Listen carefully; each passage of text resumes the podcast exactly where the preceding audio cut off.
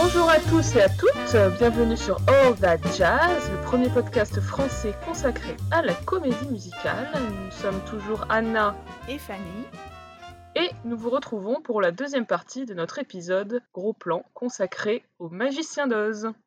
Alors on va maintenant passer à euh, la partie analyse et interprétation du magicien d'Oz. Moi je voulais partir d'un ressenti personnel en fait sur euh, bah, ma revoyure du film. J'avais un souvenir du film très merveilleux. Et en fait, euh, là, lorsque je l'ai vu récemment, la première partie, je me suis dit en fait qu'elle était assez longue, il s'y passe pas mal de choses. on a le conflit entre la famille de Dorothy et la voisine Miss Gulch qui en a après Toto. Euh, on a la fugue de Dorothy, sa rencontre avec un sympathique charlatan, donc le fameux professeur Marvel, qui la convainc de rentrer chez elle. Et en fait, ça, c'est très différent du roman, où en fait, la partie au Kansas, au début, dure à peu près deux pages. Ça n'a aucun intérêt particulier, juste, euh, elle habite au Kansas, et puis hop, elle passe dans le pays d'Oz. Là, le scénario a vraiment développé cette partie-là. Alors moi, c'est presque le contraire, en fait, c'est rigolo, parce que j'avais le souvenir d'une partie Kansas euh, interminable, alors qu'en la revoyant, j'ai trouvé que ça, allait assez vite et que c'était euh, relativement efficace. Les enjeux étaient vite posés.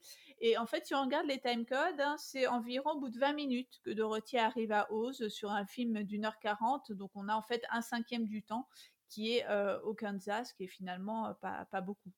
Et j'avais aussi oublié en fait que Dorothy croise tous les personnages avant d'arriver à Oz en fait, puisque plusieurs personnages, on l'a déjà un peu dit, ont leur équivalent dans la réalité, puisque la sorcière est jouée par Margaret Hamilton comme l'est la méchante voisine, donc Miss Gulch. Le magicien et le professeur Marvel, c'est les mêmes. Les trois compagnons, ce sont euh, trois euh, personnages qui travaillent euh, dans la ferme de Dorothy. Et en fait, dans cette première partie, la suite du film est quasiment déjà écrite. On sait par exemple déjà que, donc spoiler alerte, hein, le magicien va s'avérer être un imposteur puisque le professeur Marvel est lui-même déjà un imposteur, même s'il est fort sympathique. Euh, et en fait, il y, a, des parallèles entre le monde réel et Oz qui sont vraiment nombreux. Et en réalité, j'ai eu l'impression qu'on comprenait assez vite que Oz est un rêve. Là, aussi, c'est vraiment très différent du livre parce que Oz, euh, chez L. Frank Baum, c'est clairement un monde qui est réel. Et d'ailleurs, Dorothy y retourne euh, dans les nombreuses suites qui ont été faites au roman. Ah, c'est marrant que tu dises ça sur le statut onirique en fait de Oz parce que pour moi on entretient toujours un doute. Ah, je veux dire que c'est pas comme s'il y avait dans la diégèse une reconnaissance par les personnages et donc par le spectateur de ce caractère faux de Oz. Dans le rêve, elle ne se pose pas en fait la question des réalités du monde qu'elle est en train de traverser. Je sais pas si tu vois ce que je veux dire. Ouais, mais j'ai envie de dire justement, enfin, c'est comme ça, c'est ça un rêve en fait, parce qu'à partir du moment où tu commences à te demander si c'est un rêve, euh, enfin, je sais pas comment dire, quand on rêve, on se demande rarement à l'intérieur même du rêve si c'est un rêve, ou ah. alors c'est qu'il est sur le point de se terminer. Donc pour moi, ça, ça, ça renforce l'idée que c'est un rêve, le fait qu'elle se pose jamais de questions. Elle arrive, elle arrive là-bas, elle dit ah on n'est plus au Kansas, mais elle se pose pas de questions. Ouais, ouais, ouais. Pour moi, ça renforce l'idée que c'est un rêve, tu vois. Du coup, je pense qu'évidemment, pour les enfants, tout est fait pour qu'on puisse y croire à ce monde, mais en tant que spectateur adulte, vu en plus tous les indices qui ont été semés, puisque donc on a des personnages qui ont été vus dans la réalité au début, qu'on revoit sous une autre forme à Oz, pour moi, l'idée, c'est quand même que c'est un rêve, mm. quoi. Mais bon, ça se discute. Parce qu'on n'est pas les premières à en discuter depuis que ce film est sorti. Et en fait, au niveau dramaturgique, c'est un peu étrange parce que la, la, protagoniste, donc Dorothy, va accomplir son évolution et apprendre sa leçon, en fait, dans la toute première partie puisqu'elle comprend que ce n'est pas une bonne idée de fuguer, que sa famille l'aime et qu'elle sera mieux avec sa tante et son oncle, tout ça, elle le comprend avant d'arriver à Oz, en fait. Et en fait, toute la partie à Oz ne présente pas particulièrement une évolution de Dorothy. Elle veut rentrer chez elle et ça change pas du début à la fin. À la limite, en termes de narration, euh, tu le disais un peu, tu disais que c'est très efficace et tout, c'est vrai. Euh, la partie au Kansas avant la tornade, ça fonctionne presque en soi-même, quoi. Ça pourrait être un court métrage complet. À la fin, Dorothy, euh, elle a compris qu'il valait mieux rester avec sa famille. Elle rentre dans sa famille et puis c'est fini. Et pourtant, en fait, il reste encore euh, plus d'une heure d'aventure après ça. Alors, pour parler de la morale du film, le fameux There's no place like home, c'est vraiment un truc qui est répété du début à la fin. Donc, le foyer, la famille sont présentés comme des refuges indispensables que chacun doit aspirer à retrouver et qui sont bons par essence. Donc c'est quand même une morale assez conservatrice, puisqu'au final, en fait, le désir de Dorothy d'aller over the rainbow n'était pas une si bonne idée que ça, Mais en même temps, si, euh, puisque évidemment, euh, ça lui a permis, voilà, cet émerveillement, cette découverte d'un autre monde plus coloré, hein, littéralement plus coloré, opposé à son foyer qui est en noir et blanc. Donc il y a vraiment des aspects contradictoires dans cette morale, je trouve. Et euh, cette glorification du There's no place like home, ça rejoint une tendance un peu plus générale dans le cinéma américain et à la MGM en particulier, à la valorisation des petites communautés euh, rurales, de la famille, enfin des, attaches euh, très communautaires très, très prononcées. Mmh, carrément, mais euh, limite, en fait, cette morale est tellement assez aidée que je trouve que ça devient louche, c'est too much en fait. À la fin, Dorothy, elle dit à sa tante euh, "Je ne partirai, je ne vous quitterai jamais, jamais, jamais." Et, on est, c'est vraiment, c'est genre quasiment la dernière phrase du film. Et on se dit "Mais est-ce que ils sont vraiment en train de nous dire que les enfants ne doivent jamais quitter le foyer familial? Enfin, c'est trop bizarre. Ouais, c'est hyper bizarre. Moi aussi, ça m'a euh, frappé là en le revoyant.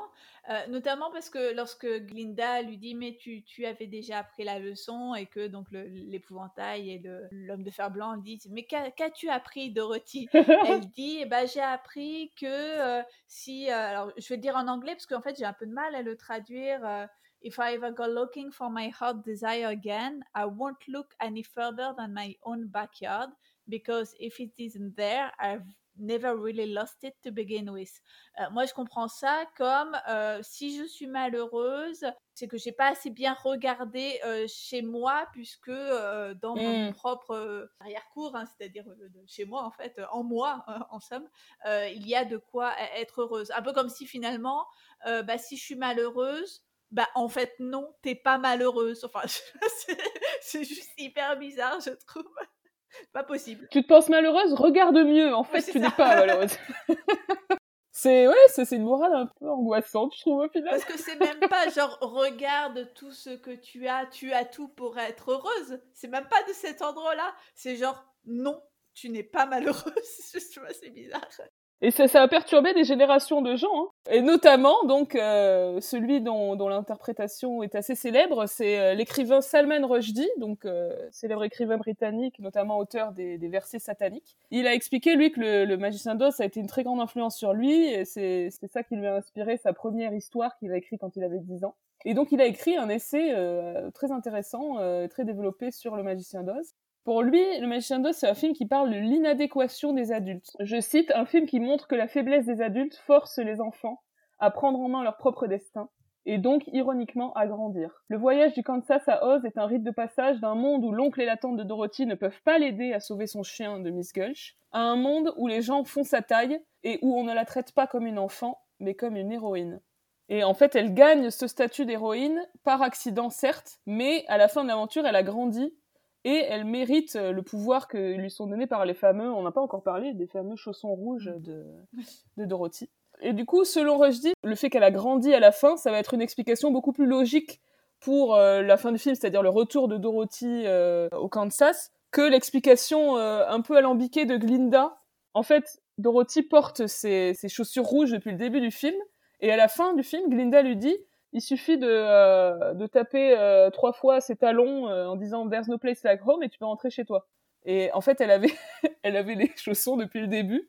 Et en, en gros, Glinda dit, pour justifier le fait qu'elle lui a pas dit avant, elle dit si je te l'avais dit dès le début que les chaussures pouvaient te ramener chez toi, tu ne m'aurais pas cru. J'ai jamais trouvé cette fois crédible. Parce que, genre, Dorothy, elle débarque dans un monde inconnu avec des petits bonhommes, des fées, mais par contre, l'idée que des chaussures puissent la ramener chez elle, c'était trop, quoi. Non, mais je pense que c'est de l'ordre de la pédagogie active. Tu sais ce qu'on appelle la pédagogie active, donc euh, le fait que l'élève doit trouver par lui-même plutôt qu'on lui explique.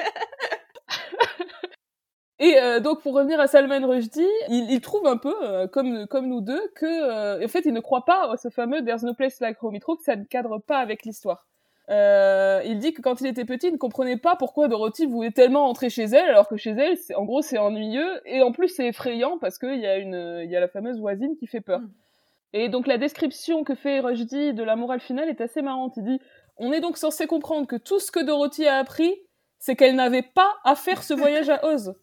Doit-on croire qu'elle accepte les limites de sa vie et que tout ce qu'elle n'a pas, donc tout ce qu'elle cherchait dans Over the Rainbow, n'est pas une perte? Pour lui, cet éloge du foyer, en fait, c'est presque un mensonge qui va à l'encontre de ce que dit vraiment le film, qui pour lui est au contraire une histoire d'exil, de recherche d'un monde meilleur, donc ce fameux Oz de l'autre côté de l'arc-en-ciel. Euh, pour lui, voilà, le film est un hymne à l'ailleurs et Judy, dans Over the Rainbow, incarne le rêve humain du départ. Enfin, dernière chose que dit Rushdie, euh, il met en avant le fait que le Magicien d'Oz est une histoire de femmes. Euh, il dit notamment le pouvoir des hommes est illusoire, le pouvoir des femmes est réel. En effet, on a deux sorcières puissantes face à un homme, le magicien, qui n'a en réalité aucun pouvoir. Et euh, autre figure masculine, les trois compagnons qui, selon lui, ne peuvent pas être définis vraiment comme des leading men.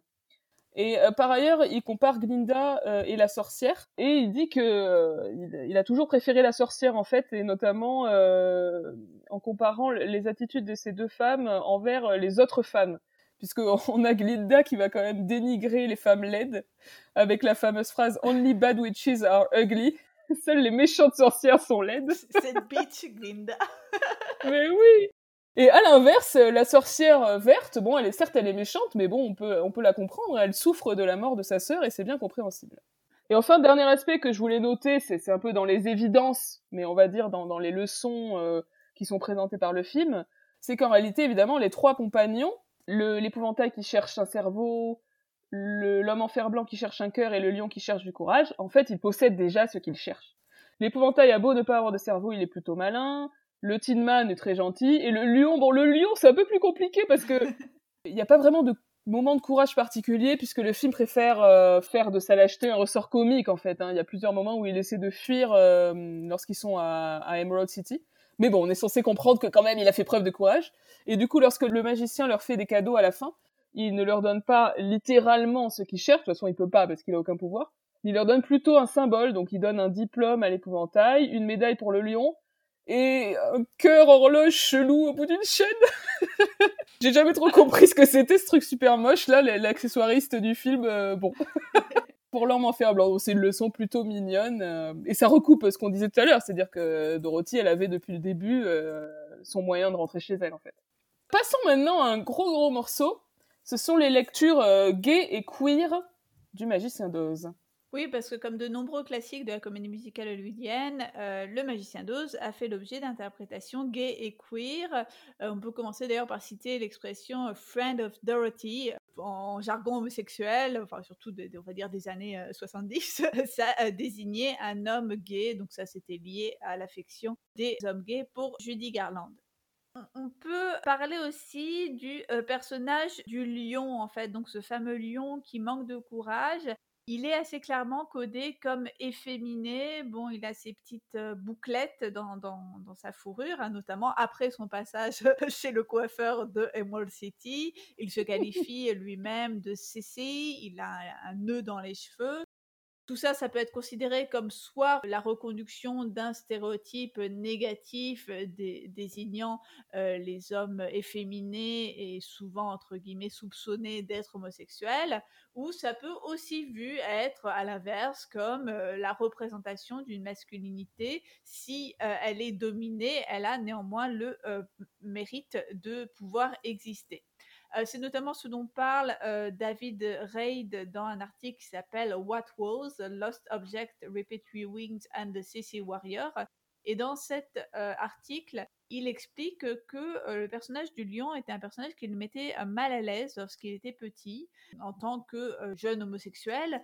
c'est d'ailleurs la même chose qu'exprimera Alexander Doty, dont je vais parler tout à l'heure, et les deux s'interrogent en fait sur les effets psychologiques de cette représentation sur un enfant regardant le film, notamment dans le cadre des fameuses rediffusions télévisuelles annuelles qui feront la, célébrité du magicien d'Oz. Euh, les petits garçons sont plutôt encouragés à s'identifier avec euh, l'épouvantail, hein, euh, le, héros jugé comme masculin et hétérosexuel, plutôt qu'avec le lion, lui codé comme féminin. Ouais, c'est vrai j'ai toujours trouvé que le lion était le moins attachant et le moins marquant des trois amis. Je saurais pas totalement identifier pourquoi, mais bon, ça a sans doute à voir, euh, en effet, avec ce que tu dis, avec le fait qu'il est un peu dévalorisé, ridiculisé, contrairement aux deux autres qui ont un côté noble. Ceci dit, Salman Rushdie, lui, il dit qu'il trouve Bert Lahr très émouvant et que c'est le meilleur acteur de tous, avec Judy Garland évidemment. Je trouvé ça intéressant parce que c'est assez peu répandu comme, euh, comme avis. Euh, les enfants préfèrent généralement les deux autres, euh, et notamment l'épouvantail. D'ailleurs, Dorothy elle-même, à la fin, elle dit à l'épouvantail que c'est lui qui va le plus le manquer à chaque fois. Je trouve ça trop méchant pour les deux autres.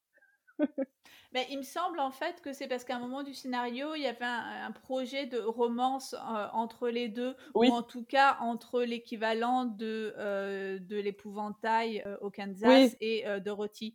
Donc en fait, c'est une espèce de, on va dire, de, reste de, de cette sous-intrigue qui a été éliminée. Mm. Et c'est ce qui explique aussi pourquoi le Scarecrow, c'est lui qui est codé comme hétérosexuel. C'est vrai. Alors, je voulais aussi parler en fait d'un article que j'aime beaucoup, euh, une lecture particulièrement stimulante, euh, un article intitulé My Beautiful Wickedness, un article d'Alexander Doty qui est publié dans un recueil qui s'appelle Fleming Classics. Euh, donc en fait, la thèse d'Alexander Doty, c'est que la séance au Pays d'Oz, elle peut être lue comme un fantasme lesbien de la part de euh, Dorothy, qu'il décrit comme une adolescente, je cite, on the road to dykedom ce qui est intéressant dans la lecture de, de Doty, c'est qu'il insiste sur le fait que ces lectures queer, elles n'ont pas vocation à tordre ou à relire le texte, mais simplement pour lui, c'est la lecture la plus évidente. Et si elle n'est pas dominante, c'est tout simplement à cause de l'hétéronormativité. Le premier argument qui va euh, pour lui dans ce sens, c'est qu'on n'a aucune trace de romance hétérosexuelle dans ce film. Oz est totalement dépourvu du héros euh, traditionnel euh, masculin. Hein. Les deux euh, modèles de pouvoir pour Dorothy sont Glinda et la méchante sorcière, tandis que le pouvoir masculin, le pouvoir du, magicien, est illusoire. Hein. C'est exactement ce que, ce que disait Rushdie à l'instant. Le centre pouvoir du film, c'est bien ce triangle entre Dorothy, Glinda et Tante M et Miss Gulch et la Wicked Witch, hein, si on prend à chaque fois le, pendant Kansas et Oz. Et là encore, hein, si, on se réfère au développement du film, ce triangle est vraiment devenu euh, dominant au fil des moutures du scénario, puisque toutes les traces de romance hétérosexuelle, euh, notamment de les intrigues secondaires, ont progressivement été éliminées. Comme euh, l'a dit Anna, beaucoup ont interprété cette absence de pouvoir masculin comme une mise en valeur du pouvoir euh, des femmes. Hein, c'est bien la thèse de Salman Rushdie. Et Doty va plus loin en disant que bah, s'il n'y a pas de romance hétérosexuelle, est-ce que, euh, plus que simplement la glorification du pouvoir des femmes, on ne pourrait pas voir ce film comme une façon pour Dorothy de remettre en cause euh, son euh, hétérosexualité obligatoire? Et en fait, à partir de ce postulat, Doty montre qu'une lecture queer est tout à fait valide pour le magicien d'Oz. Ainsi, pour lui, Miss Gulch et la méchante sorcière de l'Ouest seraient euh, l'incarnation de la lesbienne dite butch, donc masculine, une figure euh, féminine visiblement hors norme. Donc euh, déjà par l'aspect physique, hein, on l'a dit, la sorcière est tout à fait monstrueuse. Et euh, Miss Gulch, elle aussi, euh, va euh, détonner hein, dans le paysage du Kansas, notamment par ses vêtements tout à fait stricts et aussi sa démarche, hein, notamment sur son vélo sur lequel elle pédale au rythme de cette musique aussi stridente que reconnaissable, hein, le fameux la musique mécanique en fait qui, qui rajoute à cette étrangeté, euh, à l'étrangeté de cette femme. Donc euh, hors norme par le physique, mais aussi par le statut marital. Hein, les deux sont inscrites hors de toute hétérosexualité, hein, puisque donc Miss Gulch c'est le stéréotype de la vieille fille la méchante sorcière, elle vit seule et isolée. Euh, donc euh, tout ça, en fait, ça inscrit le personnage de la sorcière dans une longue tradition, en fait, qui assimile la figure de la lesbienne à celle de la sorcellerie. Glinda, elle aussi, c'est une sorcière, mais pour Dottie, elle va être vue comme une sorcière, donc euh, aussi une lesbienne, qui va incarner l'autre facette du lesbianisme, une lesbienne qui peut passer pour une femme mmh. hétérosexuelle puisque la différence de euh, la Wicked Witch, Glinda, elle maîtrise les codes de la féminité traditionnelle. Elle a les cheveux longs, elle est très bienveillante et douce, toute vêtue, elle arrive même dans une bulle. Enfin, c'est, on va dire, c'est le top de la féminité. D'ailleurs, au point que Dorothy ne reconnaît même pas Glinda comme sorcière au début. Elle lui dit I've never heard of beautiful witches before. Et on a même les Munchkins qui rigolent de cette, de cette méprise. Et Glinda qui assène son fameux Only bad witches are ugly. Donc en fait, voilà, ça, ça explique bien euh, l'idée que pour Dorothy, la seule image culturellement disponible du lesbianisme, c'est celle de la lesbienne visible, c'est-à-dire la butch. Et le film lui-même, hein, donc le rêve de Dorothy, va sembler euh, reconduire hein, ce stéréotype en diabolisant la Wicked Witch avec son rire diabolique, son maquillage, etc. Tandis qu'il va humaniser Glinda, qui se caractérise notamment par sa capacité à sortir de cet archétype de la sorcière. Bon, Doty, et ça je trouve ça très intéressant, il souligne que c'est pas aussi clair que ça, puisque euh, le personnage de Glinda est quand même assez outré, assez irritant par certains aspects, et au point qu'il en est presque camp, tellement cette féminité exagérée, mm. tandis que, et là c'est la même chose précisément hein, que soulignait Rushdie, hein, la euh, sorcière, c'est un personnage finalement qui a euh, davantage d'épaisseur, hein, c'est le seul qui va montrer un sentiment humain, notamment face au meurtre de sa sœur. Et ça me fait penser en fait à Wicked, qui a tiré ces deux aspects-là, c'est-à-dire qui a tiré le côté outré, euh, un peu irritant de Glinda, euh, même si elle est très attachante, et qui a tiré évidemment le côté épaisseur, humanité euh, de la sorcière verte, qui lui a même donné un nom. Voilà, on parlera pas trop de Wicked dans cet épisode, mais bon, il faut pas oublier que c'est quand même aussi une des grandes, on va dire, interprétations du magicien d'Oz par une autre œuvre en fait et que Wicked lui-même a fait l'objet d'un certain nombre d'interprétations. Tout à fait. On en parlera le moment voulu, mais d'interprétations féminines, puisque là, pareil, on a un duo, là, pour le coup, de, de, femmes euh, au pouvoir. Ouais. Mais bon, ne nous écartons pas sur Wicked parce qu'autrement, euh, on va pas en finir. Même si on sait que à l'autre bout de, ces écouteurs, il y a des, auditeurs, auditrices qui disent Mais si, écartez-vous sur Wicked plutôt que de couper les cheveux en quatre sur le magicien d'os. Mais on vous fera plaisir plus tard, chers auditeurs, auditrices. Quand le film sortira. oh là là, oh bah vous n'êtes pas sortis de l'auberge. C'est ça. Donc Doty montre que le film, en fait, ça va être une façon pour Dorothy de processer son fantasme et d'opérer ce choix, en fait, entre les deux modèles d'identification qu'on lui propose puisque la lesbienne euh, visible est dans la culture de Dorothy un repoussoir, et pourtant c'est un fantasme qui la rend euh, puissante en même temps que dangereuse. Donc euh, c'est un modèle un peu ambigu à laquelle, auquel elle essaye de se distancier. au moins en public, hein, puisque ça aussi, je trouve ça très, très fameux comme, comme analyse, hein, lorsque Glinda lui dit Are you a good witch or a bad witch?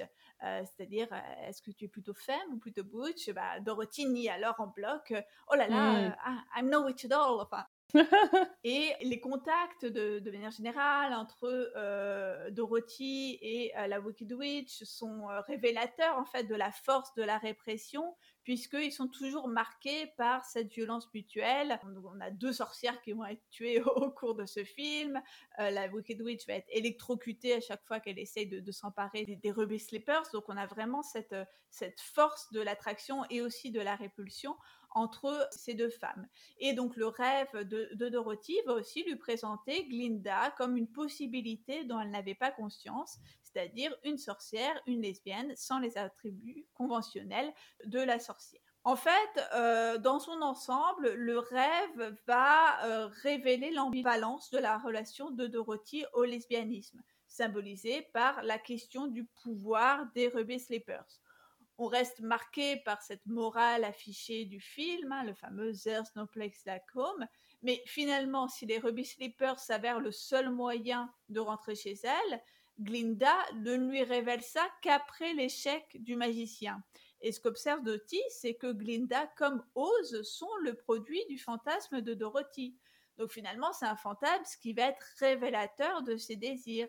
Si la solution pour quitter Oz ne survient pas plus tôt dans le film, c'est bien parce qu'elle voulait découvrir la Wicked Witch et donc faire ce cheminement hein, sur ce qu'il appelle la route du lesbianisme plutôt que de rentrer directement à la maison. Le film Le magicien d'Oz, on a donc pu à le comprendre comme une quête conservatrice de sagesse et d'indépendance, mais plutôt comme l'exploration de sa propre sexualité et de ses relations aux autres femmes. C'est marrant parce qu'on en revient toujours à la gêne qu'on ressent tous et toutes euh, vis-à-vis de cette fameuse morale du There's no place like home, où en fait c'est pas du tout logique qu'elle veuille rentrer à la maison. Et alors, je me permets juste un point sur cette, euh, sur cette analyse que j'avais déjà évoquée euh, lorsque j'avais parlé de, de, La Reine des Neiges. Hein. Euh, mais ce qui me semble très très fort en fait dans ce type d'analyse, et bon, je, je me permets d'appuyer parce que c'est vraiment ce type d'analyse. Quand j'ai lu cet article, je me suis dit, bon sang, mais bien sûr, c'est ce que je veux faire dans ma thèse. Bon, moi, je ne parle pas spécialement de ça dans ma thèse, mais parce que je trouve très bien, c'est que ça montre qu'une lecture queer, c'est possible sans détourner le texte. C'est qu'on peut simplement regarder les choses autrement sans chercher à faire dire des trucs au film. Et évidemment que c'était sans doute pas on va dire, l'idée qu'avaient les personnes qui ont réalisé Le Magicien d'Oz. C'était sans doute pas euh, dans l'idée des scénaristes du Magicien d'Oz que d'écrire ça comme un fantasme lesbien, parce que je pense pas qu'il y ait des lesbiennes qui aient participé à l'écriture du Magicien d'Oz, mais on peut le lire comme ça, ça mmh. fonctionne. Et vraiment, moi, c'est quelque chose, enfin, comme démarche que, qui me paraît très fort et très intelligent. Et voilà, j'adore Alexander Doty. Bref, mais euh, j'insiste sur ce point. Euh, voilà, si jamais il y avait, il y avait forcément peut-être des, personnes qui vont se dire Ah, mais c'est quand même hyper tiré par les cheveux. Mmh. C'est pas de ça du tout dont parle le film. Non, évidemment pas mais pour certains euh, lecteurs, certaines lectrices, ça peut être lu comme ça. Voilà, pardon, je, m'arrête ici, mais c'était un point que j'avais envie de faire. Merci Fanny. Alors, sortons des interprétations et euh, continuons un peu l'historique du film et parlons de sa postérité. Oui, simplement, on peut signaler que c'est un film qui est assez facile d'aller voir en salle aujourd'hui, en tout cas en France. Hein. C'est un film qui est assez souvent programmé. Moi-même, je l'ai vu pas plus tard qu'il y a un ou deux ans, euh, lorsque je travaillais encore au CNC dans le cadre d'une surveillance. J'ai été le voir en, salle. Euh, il joue souvent au, cinéma puisque euh, il fait partie en fait du dispositif école et cinéma, donc du dispositif d'éducation à l'image. Donc il est souvent, enfin des copies en fait existent et circulent. Mmh. Et comme c'est un grand classique qu'il est souvent programmé. Euh, mais ce que je voulais signaler, c'est qu'aux États-Unis, et ça je ne le savais pas en fait euh, il y a quelques années, il était ressorti assez tôt en fait, donc euh, il est sorti pour la première fois en 39, mais il a connu aussi une ressortie assez massive en 49 et en 55. La MGM à chaque fois a, essayé de, capitaliser sur la notoriété de Judy Garland. À la fin des années 40, elle était au top évidemment de, sa notoriété avant que le studio ne la vire comme une malpropre. Et ils l'ont aussi reprogrammée, hein, donc ressortie en 55 parce qu'elle avait été nommée aux Oscars pour sa performance dans Star is Born. Et ce qui est assez rigolo, c'est qu'à l'occasion à chaque fois de ses ressorties, les posters du Magicien d'Oz ont été modifiés et on avait en fait remplacé le portrait de Judy Garland de l'époque par des portraits où elle était un peu plus âgée. En fait, en ah fait, c'est des, visuels qui sont issus des Harvey Girls ou du Chant du Missouri. Donc c'est hyper bizarre à voir pour ceux qui connaissent bien la carrière de Judy Garland parce que tu as un conflit entre deux époques de la carrière de Judy Garland sur une même affiche. Ce que je voulais aussi rapidement évoquer, c'est euh, les diffusions télévisées puisque c'est un film qui va faire date dans l'histoire du cinéma à la télévision euh, aux États-Unis. Parce qu'en fait, c'est le premier film que la MGM a vendu à une chaîne de télévision à la fin des années 50.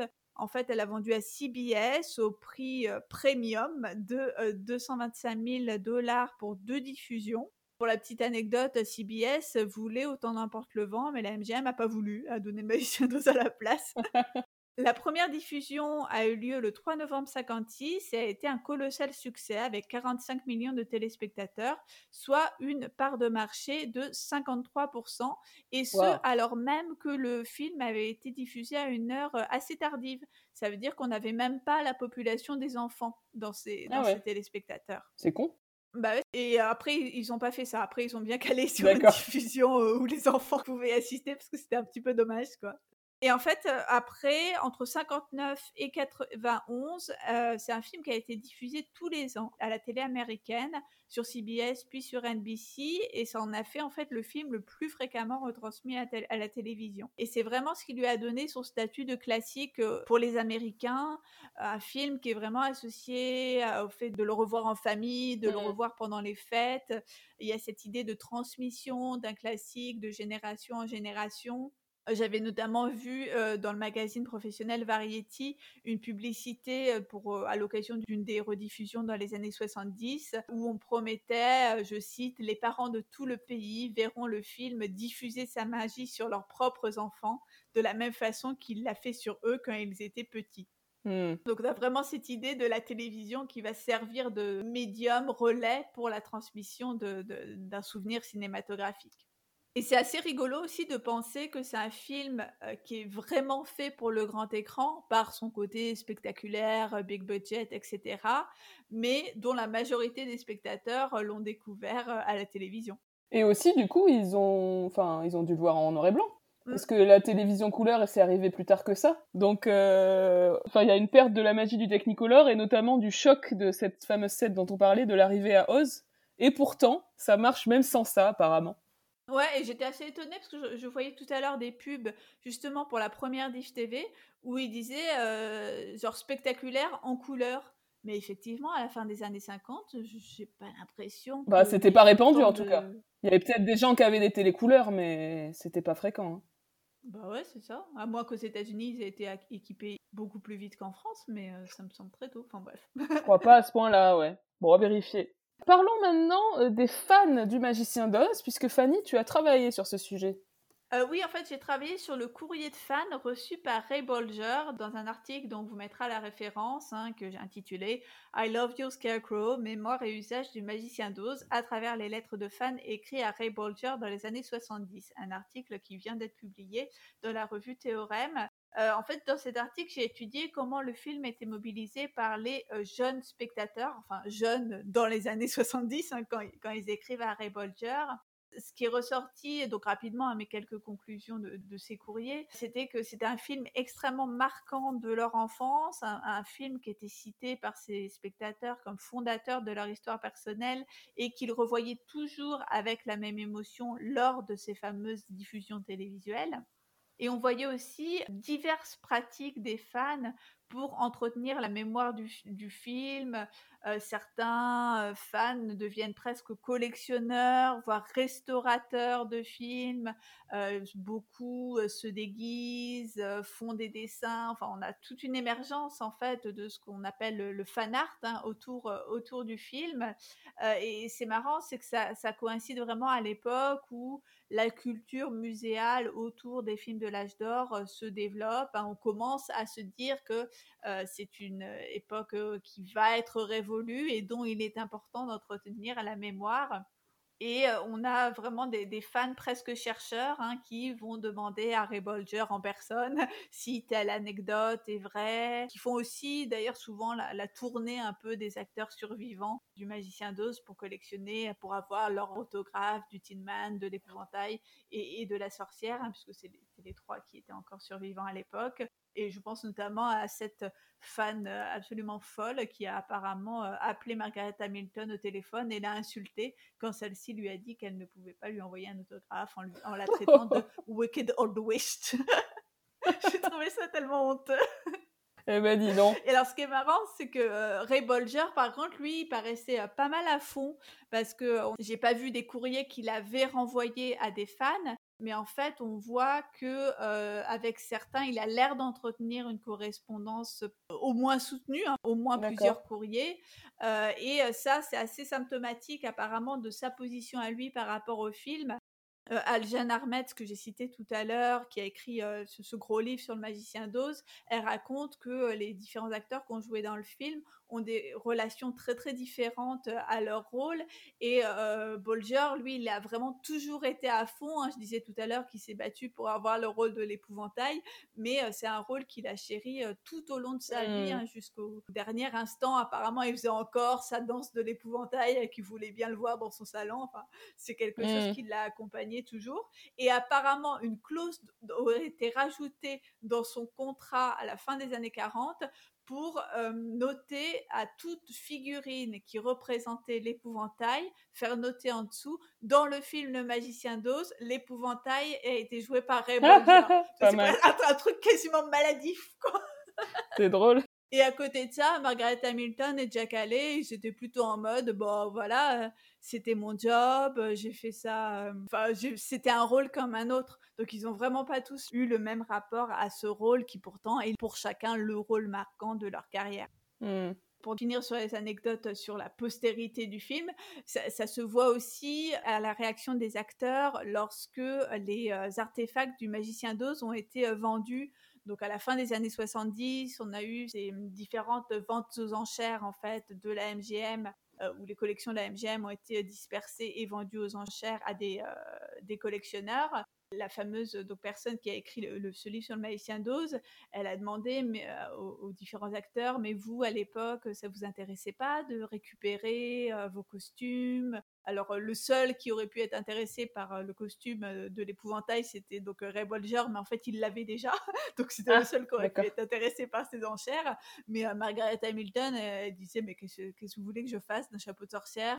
La plupart d'entre eux disaient Mais les, costumes, ils étaient tellement inconfortables, hein, comme on l'a dit tout à l'heure, qu'ils n'avaient pas du tout envie de, de les posséder, en fait. Donc voilà, et pourtant, hein, les artefacts du magicien d'Oz, c'est quelque chose qui se revend encore euh, très très chèrement hein, sur le marché des collectionneurs. Euh, sur Facebook, je suis un peu un groupe de collectionneurs de, grandes euh, robes, etc., de, l'époque de l'âge d'or. Et j'ai vu qu'il y a quelques semaines encore, le, chapeau de Margaret Hamilton s'est revendu à plus de 200 000 dollars. Et bien sûr, le plus célèbre des artefacts du magicien d'Oz, c'est les fameux Ruby Slippers, dont il existe trois paires. Une qui est au musée Smithsonian à Washington, une qui est je ne sais pas chez qui euh, en ce moment, mais qui avait été possédée par Debbie Reynolds un jour, et une qui est euh, célèbrement euh, volée, donc oh! une dont on ignore encore où elle est. quoi. Incroyable.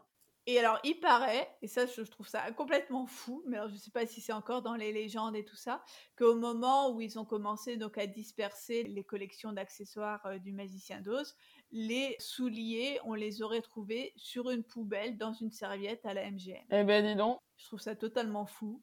Je sais pas, à vérifier. eh ben, la MGM, jusqu'au bout, ils prennent pas soin de. Alors continuons sur, euh, on va dire, l'impact culturel euh, du magicien d'Oz. Commencer par la postérité des chansons. Donc évidemment, on pense tout de suite à Over the Rainbow, célébrissime chanson. Des reprises innombrables existent. Euh, il y a notamment une, célèbre reprise qui était un medley avec la chanson What a Wonderful World au ukulélé par le chanteur hawaïen Israël Kamakawiwole en 93. C'est sans doute une version que vous connaissez. Euh, Over the Rainbow, euh, on, le signale, est première au classement de l'American Film Institute des 100 plus grandes chansons de films du cinéma américain. Et c'est totalement mérité. C'est pas rien. La chanson Ding Dong The Witch is Dead est également assez populaire. Il y a aussi pas mal de reprises, je crois, par des chanteurs, genre des crooners, etc. C'est un peu improbable. et, euh, et dans Glee, il y a aussi une reprise très improbable, bien que sympathique, par Rachel et Kurt dans l'épisode 1 de la saison 3 où ils sont avec des chapeaux de, sorcières euh, sur la scène de l'auditorium, c'est très mignon. Petite anecdote, la chanson donc Ding Dong The Witch is Dead s'est hissée en haut des charts en Grande-Bretagne en 2013 après l'annonce de la mort de Margaret Thatcher. Euh, à la suite d'une campagne sur les réseaux sociaux, donc les gens euh, voilà, qui, détestaient Margaret Thatcher pour sa politique, on va dire, conservatrice et violente, voilà.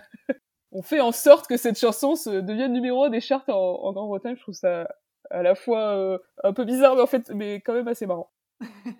Euh, alors j'ai repéré quelques allusions, quelques références au musicien d'Oz, on va dire dans la pop culture. Donc pour rester dans la comédie musicale, il y a une allusion dans Rent, dans la chanson La vie bohème, dans laquelle les personnages chantent euh, Dorothy and Toto went over the rainbow to blow up NTM. Donc là il y a un truc où vraiment ils renversent complètement le sens du film, puisque euh, ils vont s'opposer, alors que NTM n'est que gentillesse et amour hein, dans le film.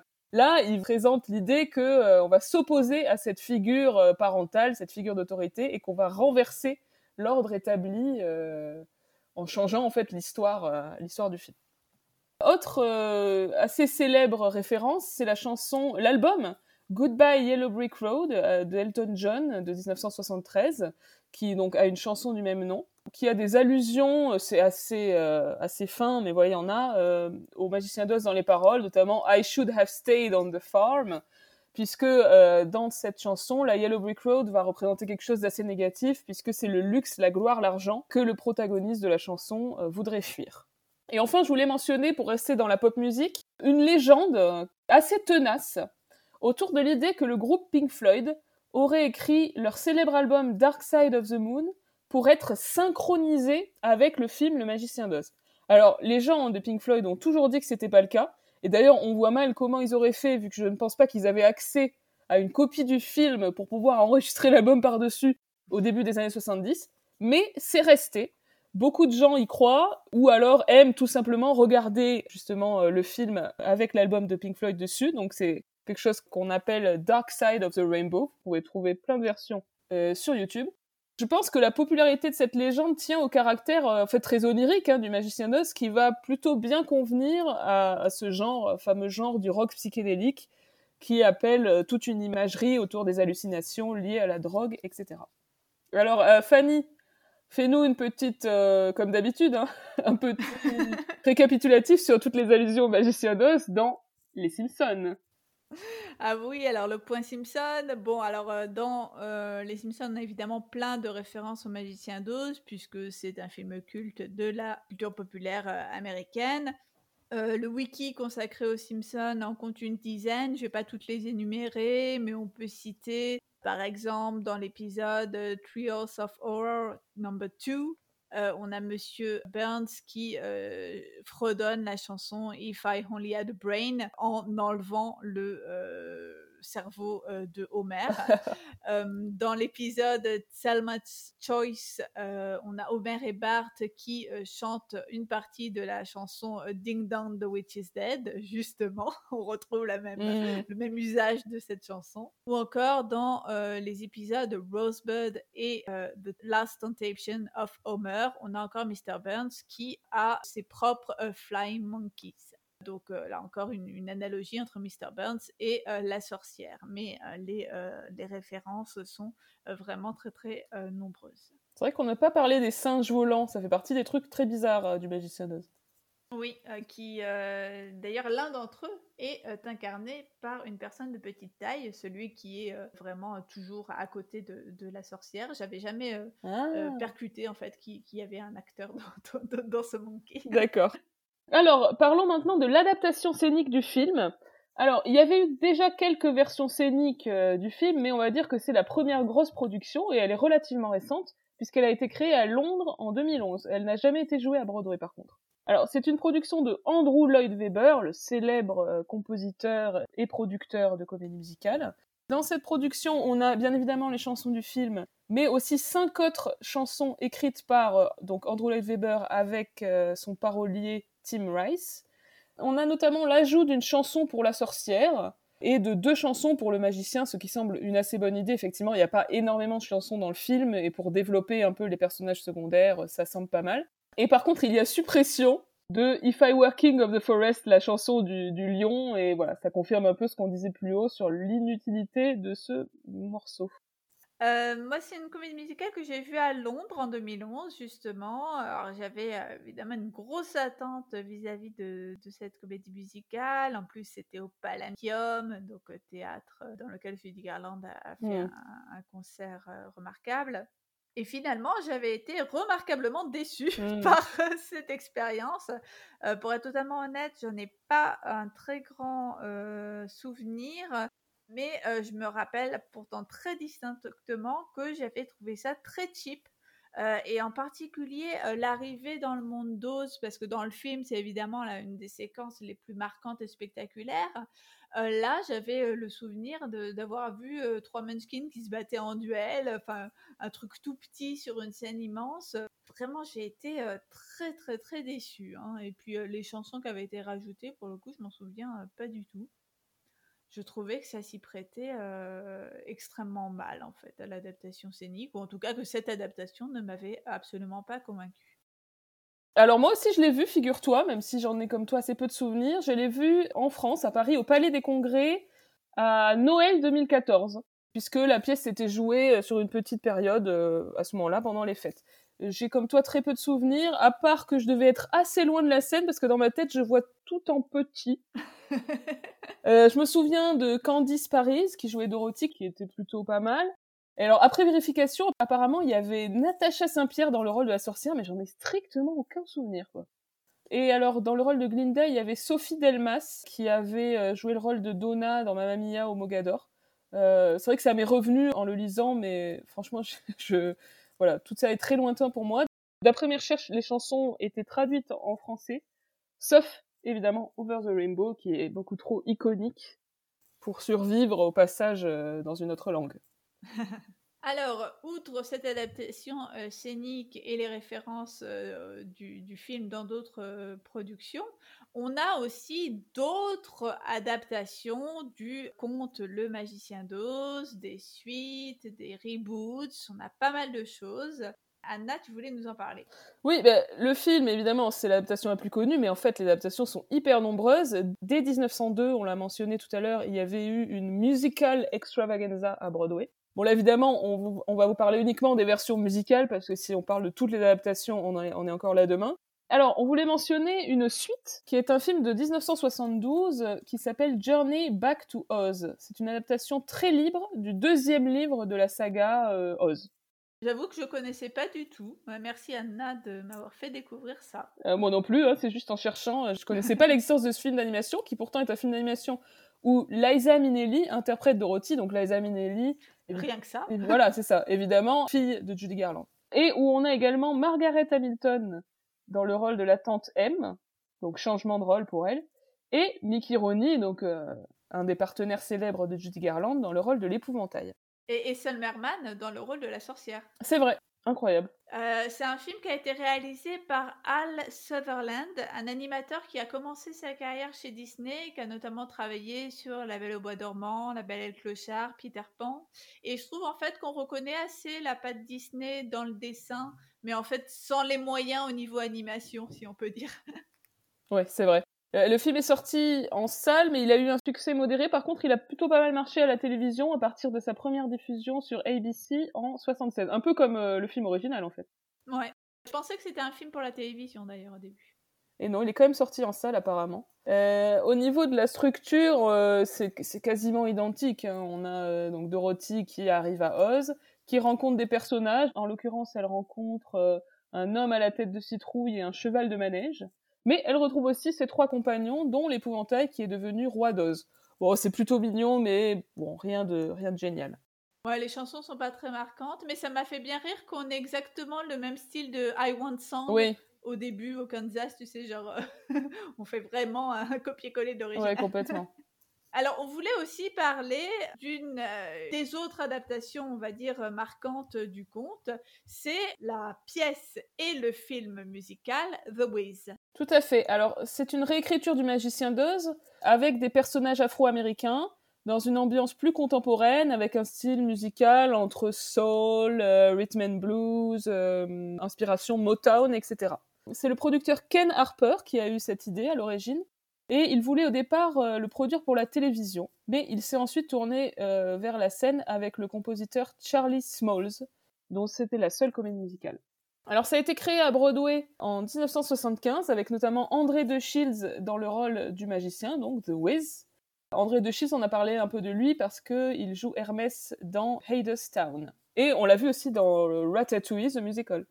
Donc c'est une adaptation, euh, en fait, autant du film de 39 que du livre d'origine, voire plus du livre d'origine, puisqu'il reprend des éléments qui avaient disparu du film de 39.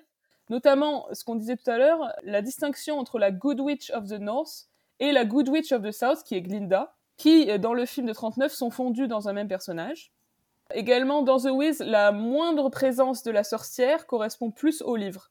Mais il y a quand même des parentés assez fortes avec, euh, avec le film euh, avec Judy Garland. Par exemple, la chanson Is On Down the Road, qui est une chanson très catchy, qui a la même fonction en fait que We're Off to See the Wizard. C'est-à-dire qu'elle revient à chaque fois que la petite troupe va prendre la route, euh, reprendre la route pour se rendre à Emerald City. Il y a des différences intéressantes. il y a une chanson de la tante M au début, qui exprime son amour de sa famille et sa tristesse d'avoir une relation distante avec Dorothy. On a une I Want Song de Dorothy dans The Wiz qui est un peu l'inverse de, Over the Rainbow puisqu'elle arrive une fois que Dorothy est à Oz et parle de son désir de rentrer chez elle, qui s'appelle Soon as I Get Home. C'est donc euh, notre amie, la chercheuse Stacy Wolf qui fait remarquer ça, toujours dans le livre qu'on a cité à peu près 40 000 fois, Change for Good. Euh, et Stacey Wolf, elle classe aussi The Wiz euh, avec d'autres comédies musicales des années 70 comme Company, Godspell ou A Chorus Line dans les comédies musicales qui sont structurées autour d'un ensemble ou d'un groupe. Et elle va donner de l'importance au fait que cet ensemble soit mené par une femme et présente cette comédie musicale comme une œuvre sur la solidarité. C'est évidemment une œuvre qui est plus feel good que politique, mais néanmoins, Ceci Wolf va y voir une représentation des communautés afro-américaines à cette période, et notamment du rôle des femmes en leur sein, et évidemment des luttes collectives pour les, pour les droits des personnes noires euh, aux États-Unis. Du coup, The Wiz va présenter la communauté comme un agrégat d'individualité, c'est-à-dire chaque personnage a un désir, un manque, et ils se mettent ensemble pour résoudre les problèmes de tout le monde. C'est pareil, hein, c'est la même structure que dans le film de 39. Et le thème de la home est tout aussi fondamental euh, que dans le film. The Wiz va se terminer sur un solo de Dorothy qui reprend justement sa fameuse I Want Song. Et le dernier mot de la comédie musicale est home. Donc on a vraiment compris. Hein. C'est un peu asséné comme dans le film, comme on disait tout à l'heure. Euh, la chanson Home, d'ailleurs, euh, donc qui est le final de The Wiz, est assez célèbre. Elle est notamment reprise dans Glee, saison 1, par Christine Chenoweth, dans un épisode justement qui parlait de ce thème de la maison, du foyer. C'est marrant ce que, ce que, tu dis sur la dimension politique hein, de, The Wiz. Et je pense qu'effectivement, en décalant l'intrigue dans un univers plus urbain, plus contemporain, on perçoit mieux la dimension politique c'est vrai. que peut avoir euh, l'élu du on va dire les quêtes individuelles de, chacun dans le magicien d'Oz que c'est vrai que dans l'atmosphère onirique originale c'était peut-être moins évident oui tout à fait alors The, The Wiz n'a pas été très bien reçu au tout début par les critiques mais par contre le public a, plutôt adoré notamment le public noir et The Wiz s'est quand même joué 4 ans avant de fermer et a reçu 7 Tony Awards dont celui de la meilleure comédie musicale, donc plutôt un succès. Il y a eu aussi un revival en 84, mais qui pour le coup euh, n'est même pas resté un mois à l'affiche. C'est fou ça. Enfin, euh, ça veut sans doute dire aussi que c'est très très. Enfin, c'est ce qui m'a semblé en voyant le film, parce que pour le coup, moi, je, ne connais pas du tout la pièce, je n'ai que vu le film. C'est que c'était vraiment très ancré dans une époque. Et si tu, si tu te dis qu'un revival seulement dix ans plus tard, euh, ça fait un, flop à ce point-là, enfin même pas un mois à l'affiche, c'est ouais, ouais c'est exemplaire, enfin ça, arrive quand même pas souvent, c'est que c'était vraiment lié à un moment donné, euh, sans doute aussi de l'histoire des communautés afro-américaines. Euh, sans doute. Qui n'est déjà plus, plus celle-là euh, dix ans plus tard. Il n'y a pas eu d'autres revival depuis, hein, donc c'est vrai que c'est sans doute très ancré dans son époque. Moi non plus, hein, je, ne connais pas. Je sais que le film en fait finalement est, est assez différent, donc je pourrais pas parler non plus en détail de la comédie musicale scénique, mais sans doute effectivement qu'elle est très ancrée dans son époque. Euh, donc il y a eu, on y vient, une adaptation au cinéma euh, peu de temps après euh, Broadway en 1978. Alors le film est réalisé par Sidney Lumet, qui est un réalisateur expérimenté, qui a fait de grands films. Hein. Il a réalisé son premier film en 57, c'était quand même 12 hommes en colère, donc un classique du cinéma américain. Mais il n'était pas du tout spécialiste de comédie musicale, j'ai envie de dire, ça se voit un peu. Hein. le scénario était euh, de Joël Schumacher, donc euh, futur réalisateur de fameux nanars euh, comme Batman et Robin, l'espèce de version queer et camp de Batman, pas piqué des hannetons, ou encore l'adaptation de la comédie musicale Fantôme de l'opéra qui était pas très très réussie. Ils ont quand même pas mal retravaillé l'histoire, qui donc va s'éloigner un peu de celle de la pièce. Il y a aussi quelques nouvelles chansons, puisqu'à la supervision de la musique, on a Quincy Jones, un grand producteur de l'époque, on a rajouté une I Want Song avant que Dorothy parte pour Oz, qui s'appelle Can I Go On, où Dorothy se questionne sur qui elle est, sur un air mélancolique, et là on retrouve vraiment la même fonction que Over the Rainbow. Alors au casting, on a notamment deux stars de la musique, Diana Ross en Dorothy. Bon, alors le petit problème, elle est très bien, mais elle avait quand même 34 ans. D'ailleurs, elle a insisté comme une folle pour avoir le rôle, et tout le monde n'était pas très content, et le premier réalisateur du film, John Badham, est parti à cause de ça. J'avoue qu'elle est pas très crédible en jeune fille quand même. non, alors du coup dans le film, ils ont rajouté un dialogue, je pense, pour dire qu'elle avait 24 ans, pour euh, voilà quoi qu'on croit qu'elle est censée être euh, être gamine. Et je crois que dans la pièce de Wiz, par contre, elle était ado. Autre star, c'est Michael Jackson qui joue le rôle de l'épouvantail. Même idée un peu que pour les euh, Buddy Upset, Ray Bolger, etc. L'idée de donner le rôle de l'épouvantail à un danseur. Alors que là encore, il danse assez peu. Oui, en fait, c'est vrai. parce que la séquence avec les, les corbeaux, là, c'est les corbeaux qui dansent et lui, il est cloué à sa croix. C'est vrai. C'est vrai. Et après, il danse, mais voilà, un tout petit peu quand ils font les, les chansons, la fameuse Is on Down the Road. Mais c'est vrai, ouais, effectivement. Alors, cette chanson, justement, dont tu parlais avec les corbeaux, c'est la chanson You Can't Win, qui avait été écrite pour Broadway, mais coupée à ce moment-là, et donc qu'ils ont ressuscité pour le film. Alors Michael Jackson, en fait, le tournage de ce film, c'est 78, donc c'est avant son premier album solo. évidemment, il était déjà connu parce que il faisait partie des Jackson 5, mais il n'avait pas encore sorti son premier album solo, Off the Wall, qui est donc sorti en 79 et qui est produit par Quincy Jones, qui l'a rencontré sur le tournage de The Wiz, et album qui euh, deviendra euh, un des plus vendus au monde avec 20 millions d'exemplaires. Oui, c'est fou. Euh, en fait, s'il n'y avait pas eu une production du film de The Wiz, la, face de la musique mondiale en aurait été changée, hein, puisque ensuite Quincy Jones et Michael Jackson ont continué à travailler ensemble, et ils ont notamment fait ensemble, évidemment, le célébrissime album Thriller en 82, l'album le plus vendu de l'histoire de la musique, avec 66 millions d'albums vendus. Dans le rôle de Glinda, on trouve Lena Horne, qui est une grande actrice et chanteuse qu'on a pu voir dans certains films musicaux de l'âge d'or hollywoodien, comme euh, Cabin in the Sky, Stormy Weather et plusieurs films à sketch de la MGM. Mais bon, c'est une, euh, une, femme qui n'a pas eu une carrière, on va dire, à la hauteur de son talent, à cause bien évidemment du racisme des studios à l'époque. Dans les autres, euh, on va dire, changements, il y a le fait qu'en fait, dans la comédie musicale The Wiz sur scène, Dorothy venait du Kansas. Mais dans cette version cinématographique, elle est à New York dès le début du film. Et en fait, vous voulez insister sur l'aspect urbain, y compris une fois qu'on est dans le monde magique et onirique de Oz. Du coup, il y a des trucs assez étonnants comme une longue séquence dans le métro. Le métro de Oz, oui, oui. il y a aussi des immeubles, des taxis, des terrains vagues. Et d'ailleurs, leur trajet entre Harlem, Coney Island, le Brooklyn Bridge, la New York Public Library, c'est pas très logique, ça m'a un peu perturbé. Mais en tout cas, on, voit, on va vraiment de lieu marquant en lieu marquant de mm. New York. Euh, l'apparition des Munchkins au début qui sortent des murs, puisqu'en fait ils avaient été transformés en graffiti par la sorcière, je trouvais ça vraiment pas mal. Mais euh, c'est vrai que le film est pas tout à fait abouti, il y a des effets spéciaux pas toujours beaux, ce qui est étonnant, enfin c'est beaucoup moins bien fait en fait que le film de 39, donc bon, comme quoi. Ah, moi, je trouvais que l'atmosphère, les décors, les costumes, tout était assez inquiétant. moi, cette scène des graffitis, elle m'a fait un peu peur. Et alors, je parle même pas de la scène du métro avec des poubelles qui dévorent les gens. C'est vrai. J'étais quasiment terrifiée. bon, je trouve malgré tout qu'on a quelques beaux numéros d'ensemble. J'ai bien aimé euh, l'arrivée à la Cité d'Émeraude en mode voguing. Euh, c'était euh, plutôt chouette ou encore le numéro de la fin euh, dans une espèce d'usine lorsque les travailleurs qui sont asservis par la Wicked Witch sont finalement délivrés et qui dansent euh, à moitié nus. Là, j'ai trouvé ça assez, euh, assez inventif. Oui, alors c'est sur une chanson qui a été aussi écrite pour le film qui s'appelle Can You Feel a Brand New Day, qui est particulièrement catchy aussi, écrite par le chanteur soul disco Luther Vandross.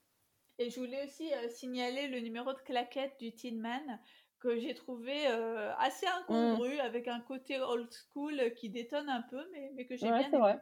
Euh, alors Sidney Lumet était très ambitieux pour ce film, et il a été déçu de, en fait, de pas réussir à obtenir ce qu'il voulait, en, tout cas pas tout ce qu'il voulait sur le plan visuel. Et alors il en parle dans son super euh, livre qui s'appelle Faire un film. Je le conseille vraiment à tous les tous les cinéphiles. Il explique vraiment comment il fait des films, c'est passionnant. Et donc dans son chapitre sur la direction artistique, il parle de The Wiz, et il dit que par exemple, il voulait que la rencontre avec le lion ait lieu à la bibliothèque de, New York, mais finalement, euh, bon, bah, ça a été tourné en studio comme la plupart des scènes. Qui a été filmé au studio d'Astoria dans le Queens, donc euh, un tout petit peu quand même en location. Ouais, c'est vrai. Euh, la scène de l'arrivée à Emerald City a quand même été tournée au pied du World Trade Center, c'est assez étonnant. Mais Lumet raconte que c'était une catastrophe à cause du vent, parce qu'il y avait un espèce d'appel d'air entre les deux tours. Et du coup, les chapeaux des danseurs s'envolaient, il n'y avait pas moyen de les faire tenir. Donc voilà, euh, petite déception pour le réalisateur qui était conscient de son échec, je le cite, depuis les éléments primordiaux jusqu'aux plus petits détails, je voyais le film partir à volo. Je voyais l'aspect visuel m'échapper absolument comme de l'eau entre les doigts. Ce sont des choses qui arrivent. Euh, le film n'a pas marché en salle et a été assez mal reçu par la critique. Et j'ai même vu que Ray Bolger a dit que c'était pas bien. Bon, il exagère. Mais ceci dit, The Wiz est une œuvre qui continue d'être connue, hein, puisqu'il y a eu notamment une version live à la télévision sur NBC en 2015.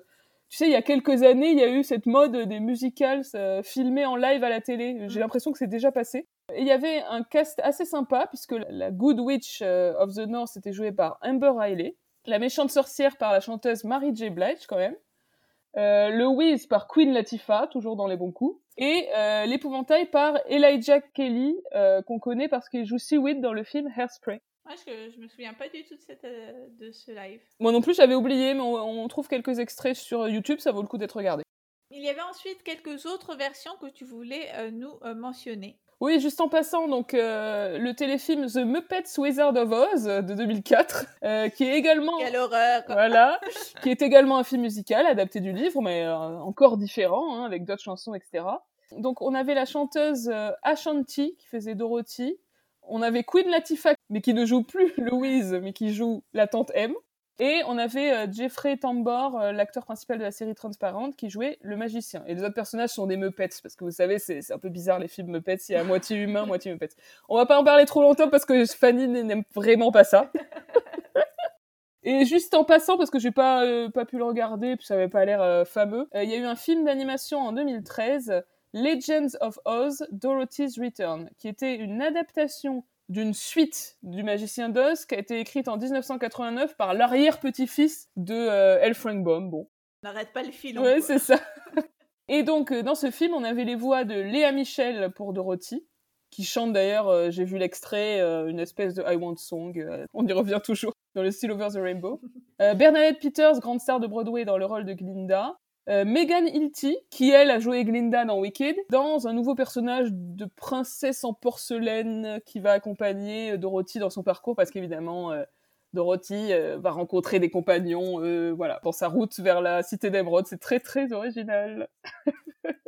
Et enfin, euh, on le mentionne malgré tout, bien évidemment, la comédie musicale Wicked, qui date de 2003, qui est euh, l'adaptation d'un livre, hein, l'adaptation d'une sorte de préquel du euh, Magicien d'Oz.